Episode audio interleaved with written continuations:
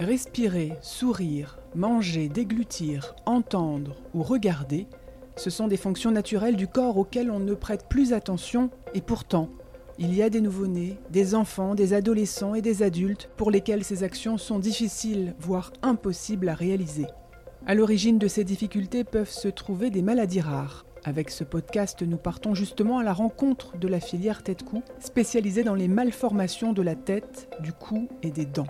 Un réseau qui se mobilise pour nous informer sur ces maladies, les avancées de la recherche et parler du vécu des malades, des malades souvent confrontés au regard des autres. Bienvenue dans Mots de tête, le podcast proposé par la filière de santé maladies rares Tête-Cou. Les malformations de la trachée. De quoi s'agit-il? Quels troubles causent-elles chez les patients et comment les prendre en charge? Dans cet épisode, le docteur Briac Thierry, ORL pédiatrique à l'hôpital Necker, vous apporte des réponses. Ensuite, pour aller plus loin et tout savoir des avancées de la recherche, retrouvez Louziné Arakelian, chercheuse à l'hôpital Saint-Louis. Enfin, écoutez le témoignage de Mélanie à propos de son fils Milan, 2 ans, qui suite à une malformation de la trachée a subi une trachéotomie. Ensemble, nous parlons du vécu de la maladie. Épisode 1 le professionnel de santé. Je cherche le professeur Briac Thierry au deuxième étage. Euh, le petit café tourné à gauche. Oui, merci. Bonjour. Bonjour. Bien? Bien et vous? Euh, On est à l'hôpital Necker et euh, on va rentrer dans le bureau des médecins d'ORL. Bonjour, Briac Thierry, je suis ORL pédiatrique à l'hôpital Necker Enfants Malades. Ensemble aujourd'hui, nous allons évoquer la question des malformations de la trachée. Est-ce que vous pouvez m'en dire plus? Parce que la question n'est pas si simple. Euh, effectivement, vous avez raison, c'est pas si simple que ça. Euh, les malformations de la trachée, elles sont nombreuses et de euh, plein de types différents. Et on a choisi de parler de la trachéotomie. Et euh, aujourd'hui, on va parler d'une pathologie en particulier, une malformation de, la trachée. Ce que je vous propose, c'est qu'on évoque ensemble surtout la sténose congénitale de trachée. Euh, c'est une pathologie qui est relativement rare. C'est à peu près un enfant sur 100 000 naissances.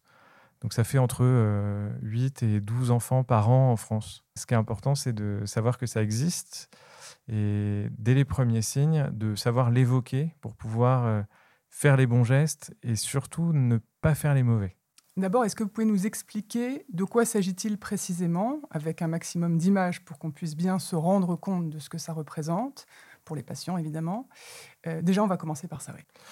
Dans une trachée normale, euh, donc euh, la trachée, il faut imaginer, c'est un tube hein, qui va du larynx aux bronches et qui permet à l'air de passer et qui permet à l'air d'aller ventiler les poumons. Dans une trachée normale, il y a une succession euh, d'arcs cartilagineux qui sont en, forme de U. Ils sont pas ronds. En arrière, il n'y a pas de cartilage. En arrière, il y a du muscle. Et quand on a une sténose congénitale de trachée, eh ben, il y a du cartilage partout. Et non seulement il y a du cartilage partout, mais en plus, ils ont la particularité d'être plus petits que la normale.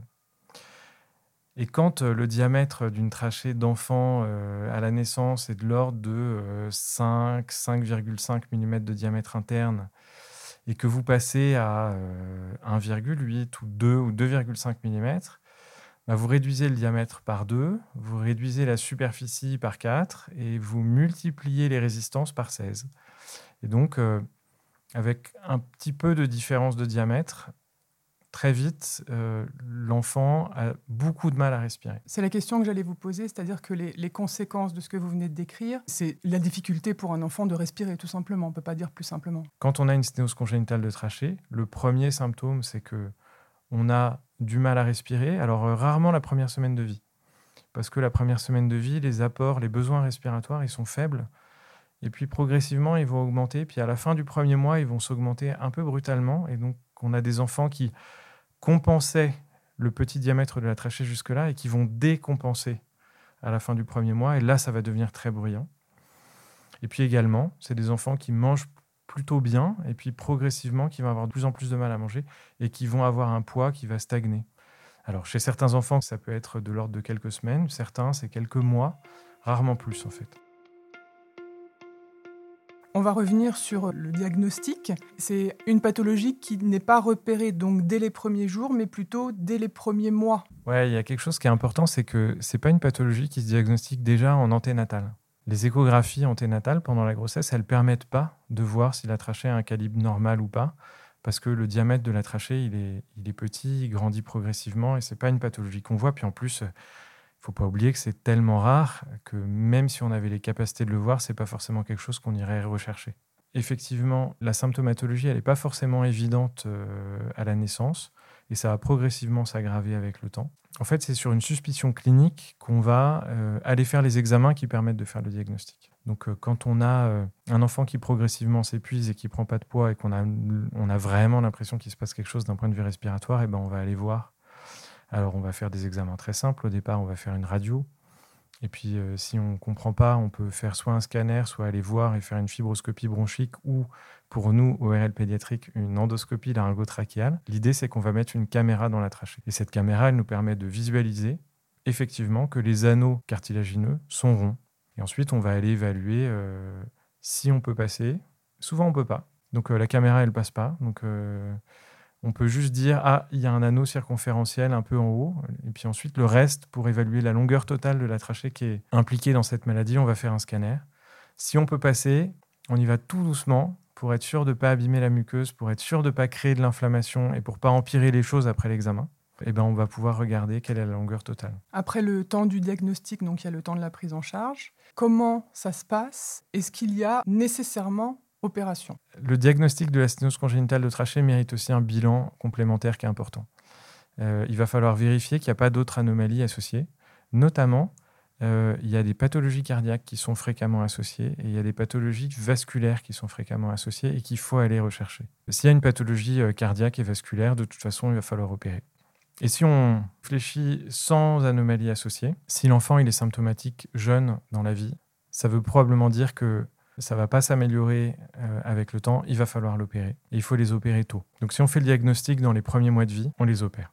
Vous dites s'il est symptomatique tôt. Ça veut dire que les symptômes peuvent apparaître jusqu'à quel âge? Eh ben, Le plus âgé, euh, c'est une jeune femme qui doit avoir 21 euh, ans, quelque chose comme ça, qui a effectivement une sténose congénitale de trachée aujourd'hui qui n'a pas encore été opérée, dont le diagnostic a été fait après la puberté, elle avait 19 euh, ans. Elle a toujours été gênée très tôt, elle a fait plein d'épisodes de bronchiolite. Et en fait, elle avait une forme qui était plutôt de bon pronostic en sachant que, alors, on n'a pas fait de scanner à la naissance puisqu'on n'a pas fait le diagnostic, donc on ne sait pas. Tout ce qu'on sait aujourd'hui, c'est que très probablement, elle avait une forme qui était euh, modérée, avec des anneaux qui étaient euh, de l'ordre euh, de diamètre de la trachée classique, et que ça a progressivement grandi avec le temps. Aujourd'hui, elle reste quand même très symptomatique, hein, donc elle ne peut pas monter deux escaliers d'affilée. Elle est obligée de s'arrêter. Mais c'est vrai, effectivement, il y a des enfants pour lesquels on fait le diagnostic très tôt, et il y a des enfants pour lesquels on fait le diagnostic à l'âge de 3-4 ans. Et alors après, on se pose la question, bah, est-ce que maintenant qu'ils ont 4 ans, 5 ans, 6 ans, est-ce qu'il faut les opérer ou pas? Eh bien, on ne sait pas. On ne sait pas parce que on sait que même si les anneaux sont ronds, eh ben, ils peuvent grandir avec la croissance. On sait qu'ils vont grandir, mais on ne sait pas quand et on ne sait pas dans quelle proportion. Et on sait que plus on opère tard, plus c'est risqué. Donc on est très gêné. On pourrait se dire, ben, on va attendre un peu euh, la croissance et puis on va voir et puis, et puis finalement on va l'opérer plus tard.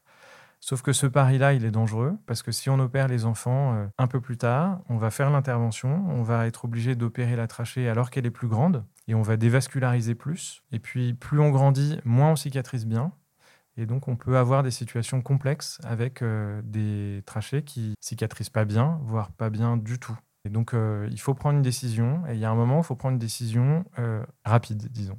Avec ce que vous venez de nous expliquer, on se demande comment vous parvenez à prendre cette décision. On a la sensation que rien n'est tout à fait sûr finalement et que c'est de l'ordre euh, du pari. Enfin, c'est peut-être pas le bon terme, mais. Alors, euh, pari, je ouais, le terme n'est pas bon, mais en tout cas, euh, je pense qu'aujourd'hui, on aurait plutôt tendance à opérer dès que les enfants sont symptomatiques. Il y a un truc qui est important dans cette réflexion-là, c'est que c'est pas une réflexion qu'on mène seul. C'est une réflexion qu'on prend à plusieurs, avec euh, un chirurgien cardiaque, un pneumologue, avec des anesthésistes, avec des réanimateurs. On est nombreux.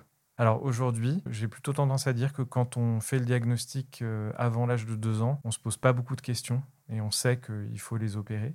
Et dans ces décisions et ces discussions, est-ce que la famille a une place également? Alors très clairement, oui. La famille est importante. Alors la famille et puis les enfants, quand ils sont suffisamment grands. Ils ont le droit de dire ce qu'ils veulent. Je pense qu'on les écoute et je pense qu'on fait très attention à ça. Si on n'est pas du tout d'accord avec eux parce qu'on pense que, par exemple, ne pas opérer, c'est pas une bonne situation, on va tout faire pour les convaincre qu'en fait, euh, même s'ils ont peur de l'intervention, ça fait peur. Hein. Euh, c'est un enfant qui va être opéré, il va avoir une cicatrice euh, au milieu du thorax. c'est une intervention qui est longue. C'est normal que les parents ils soient inquiets. Est-ce que ces familles à qui vous vous adressez, vous leur dites directement tout ce que ça implique est-ce que vous êtes plutôt rassurant? Est-ce que, au contraire, il faut dire les choses? Euh, je, suis plutôt d'un naturel euh, euh, particulièrement honnête dans ces conditions-là. C'est-à-dire que il doit faire un choix, qui est un choix qui est important. Il faut qu'il soit au courant de tout ce que ça implique. Il faut aussi qu'il soit au courant qu'il y a des complications et que les complications peuvent être des complications gravissimes jusqu'au décès de l'enfant. Donc oui, je suis particulièrement honnête dans ces discussions-là avec les parents. C'est hyper important. Il faut qu'ils aient confiance en sachant tout. C'était le podcast Mots de tête proposé par la filière de santé maladie rare Tête-Cou. Pour en savoir davantage sur les malformations de la trachée, écoutez Louziné Raquelian, chercheuse à l'hôpital Saint-Louis, et Mélanie, maman de Milan, 2 ans, qui suite à une malformation de la trachée a subi une trachéotomie. Ensemble, nous parlons du vécu de la maladie. Retrouvez-nous sur toutes les plateformes de podcast.